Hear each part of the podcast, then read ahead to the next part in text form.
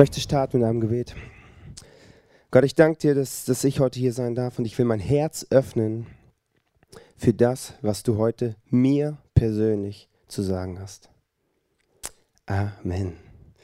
Wir beschäftigen uns in dieser Serie mit Wundern und in den letzten Wochen haben wir uns verschiedenste Wunder schon angeschaut und heute wird es auch wieder um ein Wunder gehen. Das Interessante ist bei dem Wunder, was wir heute betrachten werden, es geht nicht um das Wunder primär, sondern primär geht es um eine andere Sache, eine Sache, die dahinter steckt.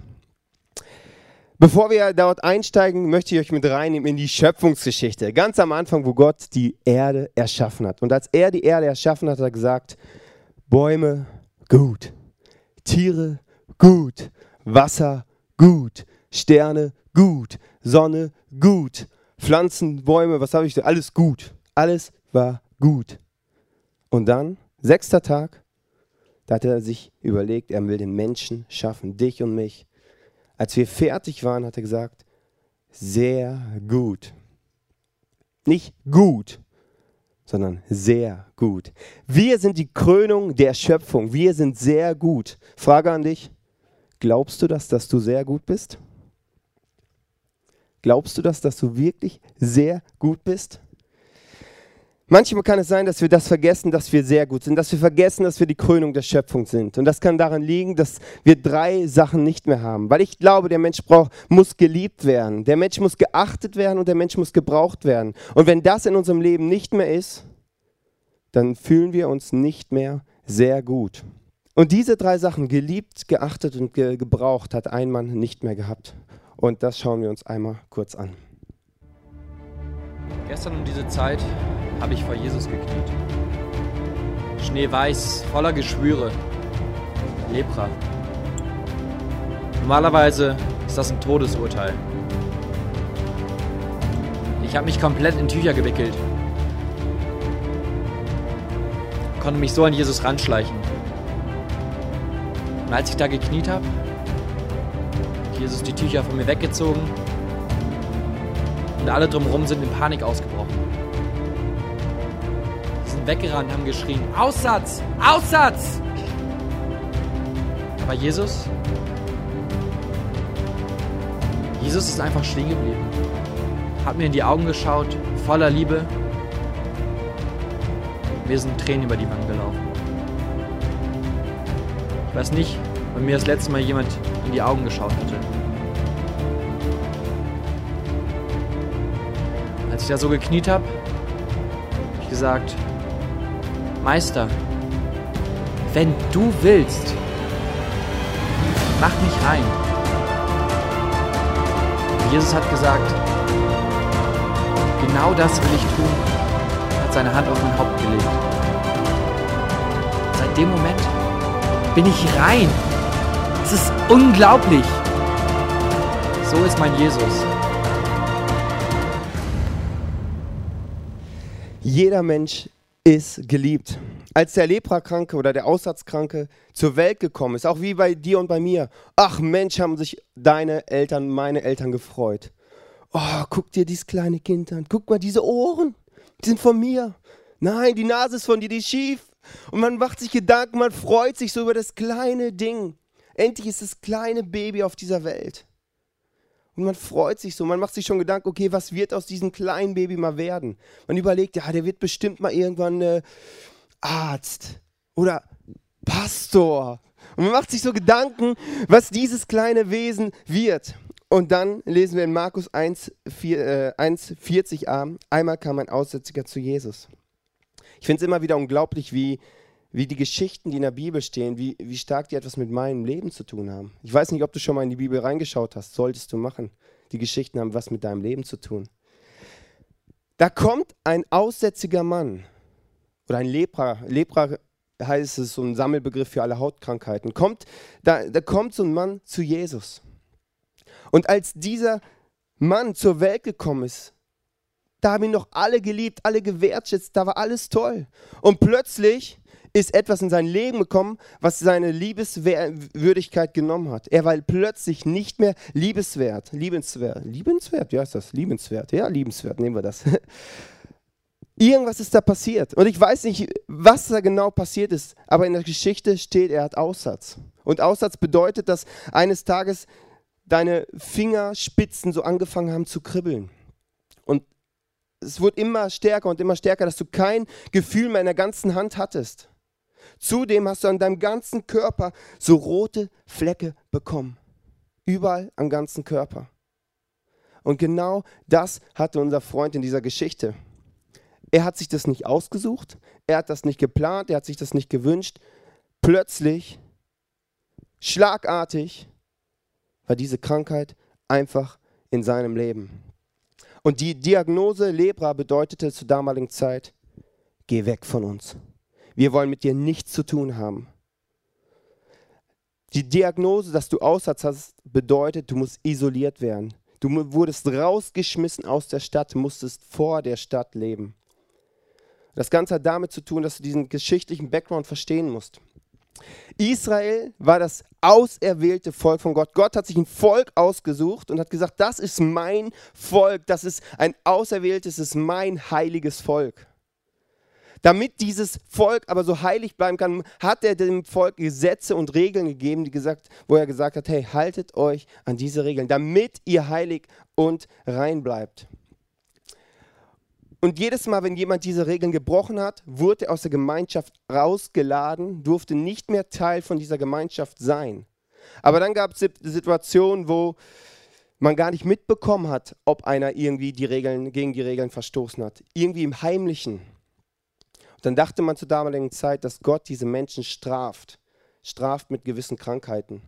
Und deswegen musstest du bei gewissen Krankheiten, wenn du die hattest, zu einem Priester gehen und der hat dann entschieden, entweder bist du rein oder unrein. Und wenn du unrein warst, hieß es, du musst weg, du musst isoliert werden, du musst raus aus, aus der Stadt, du hast nichts mehr in dieser Gemeinschaft verloren. Nichts mehr. Jetzt musst du dich mal in den Mann reinversetzen. Schlagartig wird sein Leben auf den Kopf gestellt. Der hat vielleicht eine Familie, hat einen Job, hat ganz normal gelebt, wie du und ich auch. Und plötzlich kommt etwas in seinem Leben, wo er nicht mehr Teil seines Lebens sein darf. Er muss isoliert werden. Er darf seine Familie nicht mehr sehen. Keiner berührt ihn mehr. Auf die Arbeit durfte er auch nicht mehr gehen. Plötzlich, schlagartig, musste er isoliert werden. Was für ein Schicksal. Jetzt kann man denken, ja, ist ja so eine Geschichte in der Bibel. Da stehen ja viele Geschichten drin. Ist einfach so bildlich gemeint. Ist jetzt nicht so, hat mit mir heute nichts mehr zu tun. Wir werden ja, das gibt es ja bei uns in der Gesellschaft nicht, dass Menschen isoliert werden. Das gibt es ja nicht. Aber ich habe mir folgende Frage gestellt. Was beginnt in unserem Leben schleichend, wie so Lepra, das fängt langsam an und wird immer stärker und stärker? Was sind Dinge, die andere mit uns machen? Da habe ich überlegt, was, was ist das bei uns? Und das ist bei uns das Selbstwertgefühl. Selbstwertgefühl. Da gibt es zwei Extreme, einmal Minderwert und einmal Stolz. Beides hängt sehr eng aneinander. Beides ist nicht gut. Wie beginnt negativer Selbstwert in unserem Leben? Es hat viel mit unserem Umfeld zu tun, in dem wir drin leben. Du hast Freunde, du hast Leute, du hast Arbeitskollegen, du hast Eltern und die sagen etwas zu dir. Zum Beispiel, du bist. Du bist zu dünn, du bist zu dick, du bist zu arrogant, du bist zu schnell, du bist zu langsam, du bist zu geistig, du bist zu ungeistlich, du bist so gebildet, du bist so ungebildet. Das sagen die Leute und irgendwie schaust du dich dann an und denkst, wo kommt das alles her? Das sind alles Dinge, die Leute zu dir gesagt haben. Und du kannst denken, ja, ist ja bloß eine Aussage. Ist ja bloß so einfach so, so eine Aussage. Ja, es ist bloß nur eine Aussage. Es fängt mit einer Aussage an. Du beschäftigst dich damit und es wird immer größer und immer größer und irgendwann glaubst du das. Du bist zu dick. Oh nein, was machst du? Abnehmen, abnehmen, abnehmen und kannst in Magersucht enden. Es können aber auch Dinge sein, zum Beispiel Arbeitslosigkeit. Das ist ein Umstand. Du bist da irgendwie drin und fühlst dich so, mich braucht ja keiner. Mich will ja keiner haben. Oder du bist Single und denkst, und schon sehr lange und denkst, hey, irgendwie bin ich doch falsch. Irgendwas ist doch an mir nicht richtig. Wieso will mich keiner? Wieso finde ich keinen Partner? Es kann irgendwie an dir dran heften. Werfen wir alles auf den Boden heute. Oder du fühlst dich isoliert. Du hast Dinge in deinem Leben, die du verheimlichen musst, die keiner wissen darf. Das sind Dinge, die heften an dir und führen in deinem Leben zu Minderwert. Einfach nur so eine Aussage. Jetzt kannst du denken, ja, die ganzen Sachen. So als Kind, wenn man in der Pubertätzeit ist, ja, dann, dann das hat mit mir was zu tun. Da bin ich ja, da weiß ich noch nicht, wer ich bin, aber wir als erwachsene Menschen, wir, sind ja alle erwachsen, ja, wir wissen ja, wer wir sind. Du geh mal ins Altersheim. Guck dir die Leute mal an, die sind voller Zettel. Die sind voller Minderwert. Und wenn in deinen Minderwert nicht irgendwann Heilung reinkommt, wirst du dermaßen in eine Ecke gedrängt und fühlst dich klein und denkst, ich bin noch nicht wert, ich bin nichts wert. Ich kann nichts, keiner will was von mir. Irgendwie hat Gott doch einen Fehler gemacht in meinem Leben. Du fängst an, das zu glauben. Du fängst an, so zu leben. Du glaubst es und hast es in deinem Leben integriert. Und es macht etwas mit dir. Und das Problem an der Geschichte ist, das ist genau die Position, wo der Teufel dich in deinem Leben haben möchte. Dass du bloß in der Ecke drin bist, bloß klein bleibst und bloß nicht der bist, der du eigentlich von Gott gemacht worden bist. Und was passiert, wenn du in der Ecke drin bist? Du wirst, wirst vielleicht depressiv, du fängst an zu lügen, du machst dich plötzlich immer besser. Du musst immer, immer ein bisschen übertreiben, ein bisschen mehr übertreiben, immer ein bisschen drauf. Oder du redest schlecht über Leute. Hast du dich mal gefragt, so wie viel deiner Zeit sprichst du über andere Leute, sprichst du da negativ? Wie viel deiner Zeit sprichst du negativ und wie viel deiner Zeit sprichst du positiv über andere Leute? Kennst du das? Ich kenne das sehr gut in meinem Leben. In meiner Jugendzeit hatte ich einen Freund, ein, äh, ja, der, der, der liebte Wettbewerbe. Und ich habe immer verloren. Ich habe immer verloren. Der war auch irgendwie immer, sah immer besser aus, der war immer besser wie ich. In allen Sachen. Was passierte in mir? Ich fühlte mich minderwertig. Vielleicht kennst du das. Ich fühle mich klein. Ich fühle mich nicht geliebt. Ich fühle mich irgendwie, ist was falsch an mir. Und was habe ich mit meinem Minderwert gemacht? Ich habe mir andere Menschen in meinem Leben gesucht, andere Freunde gesucht, wo ich sagen konnte, guck mal, wie gut ich bin, guck mal, wie stark ich bin, guck mal, wie schnell ich bin. Und musste andere erniedrigen und habe meinen Wert dadurch wieder aufgepusht. Und ich habe mich wieder gut gefühlt in dem Moment. Und du merkst, das ist ein Kreislauf. Und irgendwie muss dieser Kreislauf unterbrochen werden. Es fängt an mit Minderwert. Du suchst dir Leute, die du erniedrigen kannst, dass dein Selbstwert wieder aufgepusht wird, dass du dich wieder lebensfähig fühlst. Was passiert in dem Moment mit der Person, die du erniedrigst? Die fühlt sich wieder minderwertig. Und plötzlich bist du in diesem Kreislauf drin. Die Frage ist, wie kann dieser Kreislauf unterbrochen werden? Wie kommen wir da raus? Du bist geachtet in deinem Leben. Der Leprakranke geht ein Risiko ein und setzt all seine Hoffnung auf einen Mann. Man ging damals aus, dass wenn Gott eine Person straft, weil er ja irgendwelche Gesetze gebrochen hat, kann nur Gott selbst diese Strafe wieder aufheben. Also Gott, nur Gott selbst könnte die Person wieder von dieser Krankheit heilen. Und plötzlich erfährt der Mann, dass ein Mann in die Stadt kommt, von dem man sagt, er ist der Sohn Gottes. Und er wagt sich unter die Leute. Im Normalfall durftest du nicht unter die Leute gehen. Du wurdest gesteinigt, wenn du den Leuten zu nahe kamst. Er ging das Risiko ein. Markus 1, 40 bis 42. Einmal kam ein Aussätziger zu Jesus, warf sich vor ihm auf die Knie und flehte ihn an. Wenn du willst, kannst du mich reinmachen. Von tiefem Mitleid ergriffen, streckte Jesus die Hand aus, berührte ihn. Ich will es, sagte er. Sei rein. Im selben Augenblick verschwand der Aussatz und der Mann war geheilt.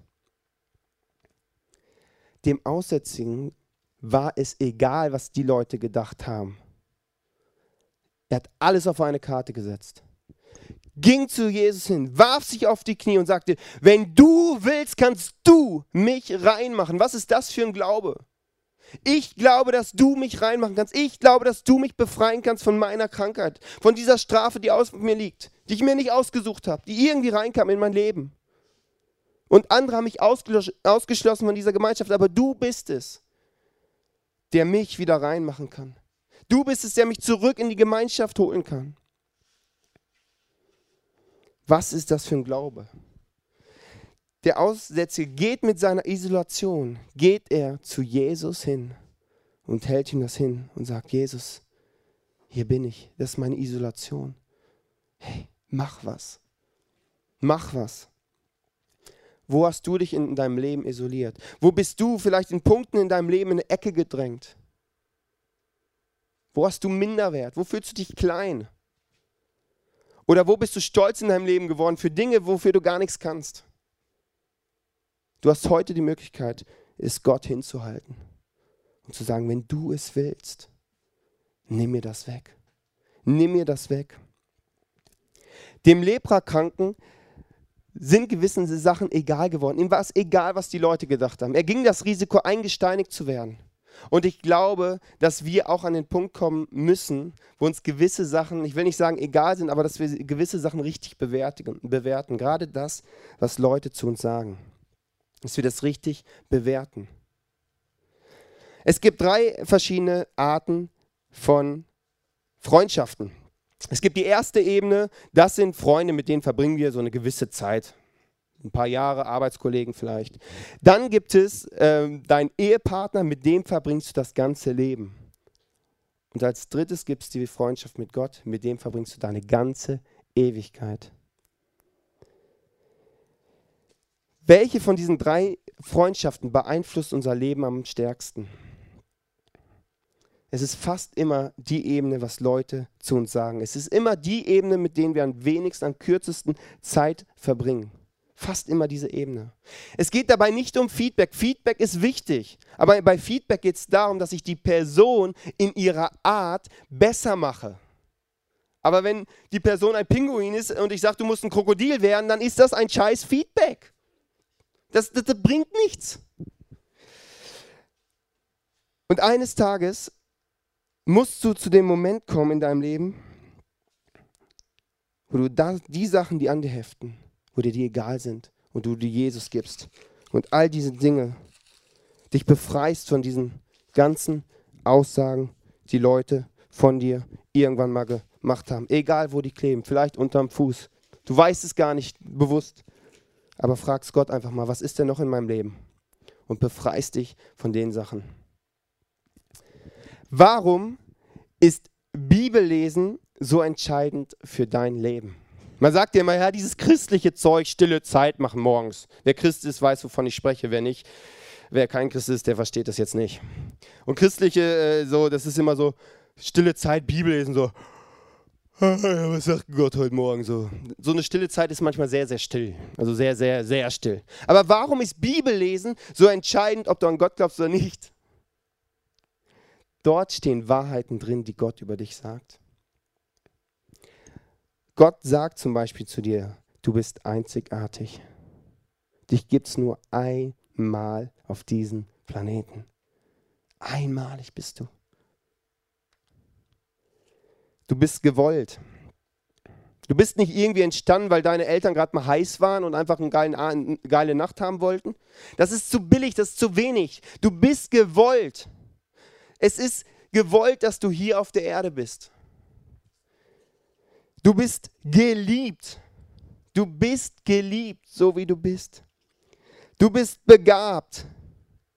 Du hast Talente, Stärken bekommen, womit du die Welt beschenken kannst. Du bist gesegnet in deinem Leben, in dem, was du tust. Du bist gesegnet, du bist ein Segen für andere. Du bist, wie du bist, liebeswert, liebens, liebeswert, liebenswert. Das habe ich heute mit dem Wort, ey. liebenswert. Du bist genug. genug. So wie du bist, bist du genug. Du musst nichts leisten, um dann genug zu sein. Du musst nichts sein, um genug zu sein.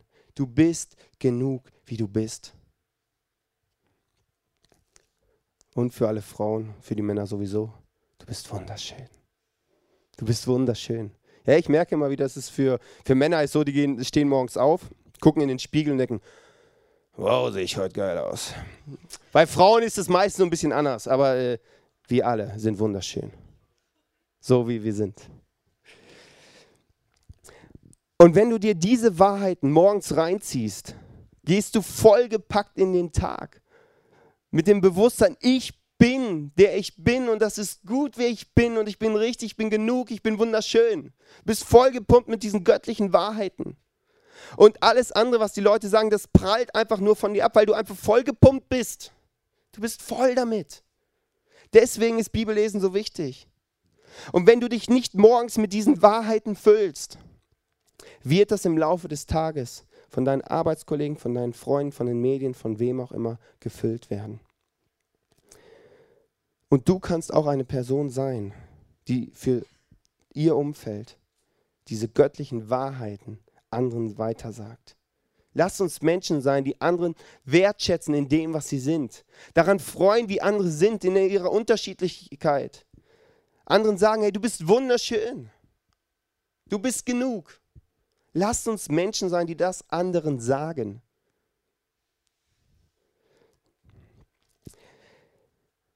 Der letzte Punkt, ich werde gebraucht. Markus 1, 44. Geh stattdessen zum Priester, zeig dich ihm und bring für deine Reinigung das Opfer dar, das Mose vorgeschrieben hat. Das soll ein Zeichen für sie sein. Im letzten Vers sagt Jesus, du wurdest von der Gesellschaft, von Menschen in eine Ecke gedrängt, klein gemacht, ausgeladen, isoliert. Jetzt steh wieder auf und geh unter die Leute. Jetzt steh auf, geh zum Priester, lass dich wieder reinschreiben und sei wieder ein Teil der Gesellschaft. Du bist jemand. Was heißt es konkret für dich und für mich? Stolz und Minderwert beeinflusst unser Leben immer und immer zum Negativen. Es hält uns davon weg, die Person zu werden, die Gott in dir und in mir sieht. Lass uns Menschen sein, die wieder sagen, ich werde gebraucht von dem Gott im Himmel. Und ich ziehe mir die Wahrheiten von dem Gott im Himmel rein. Minderwert und Stolz sind Dinge, die haben mit in meinem Leben nichts zu suchen. Es gibt keinen Grund, auf, die, auf das ich stolz sein kann. Der einzige Grund ist, dass ich ein, dass ein Kind von Gott bin. Das ist, darauf kann ich stolz sein. Aber das, das da habe ich auch nichts für gemacht. Das ist gratis bekommen. Nichts kann ich dafür. Und lass uns Menschen sein, die andere Menschen, die diese Welt mit diesen Talenten, mit den Gaben, die wir bekommen haben, beschenken. Wir werden gebraucht von diesem Gott im Himmel. Gott hat einen gewaltigen Plan mit dir und mit mir. Und du kannst da einsteigen. Die Band wird jetzt nach vorne kommen und einen Song spielen. Und während dem Song kannst du dir überlegen, wo, wo ist Minderwert, wo ist Stolz in deinem Leben? Wo fühlst du dich in eine Ecke gedrängt. Ich möchte dafür beten, dass diese Sachen, die in deinem Leben sind, dass die jetzt hochkommen in der Zeit. Heiliger Geist, ich bete, dass, dass du mir und uns jetzt zeigst, wo Minderwert in unserem Leben ist, wo wir uns in eine Ecke gedrängt fühlen, wo wir das geglaubt haben, was vielleicht Leute vor uns vor, vor 10, 20 Jahren gesagt haben, wo wir uns klein fühlen.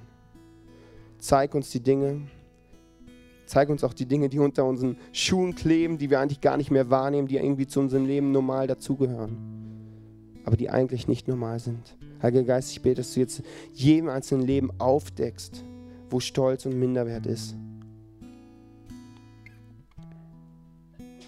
Wenn es aufgedeckt ist, dann kannst du das machen, was der Leprakranke gemacht hat. Sagen, Jesus, ich möchte dir das geben. Wenn du willst, kannst du mich befreien. Ich glaube, dass du das kannst.